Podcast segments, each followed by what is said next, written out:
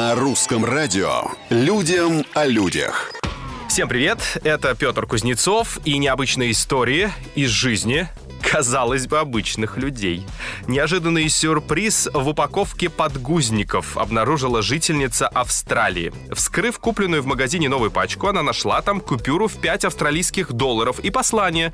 Таинственный незнакомец пожелал молодой маме, чтобы этот сюрприз скрасил ее день.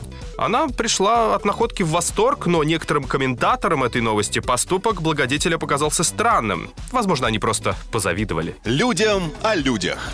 Чемпионат по бегу среди улиток прошел в британском Норфолке. В нем приняли участие около 200 моллюсков. Сами спортсмены вели себя флегматично, а вот болельщики не скрывали эмоций, хотя в ожидании яркого финала можно было и заснуть. В качестве стадиона организаторы использовали обычный стол. Победитель должен был первым достичь нарисованного внешнего круга. Кстати, из всех участников до него доползли лишь 13.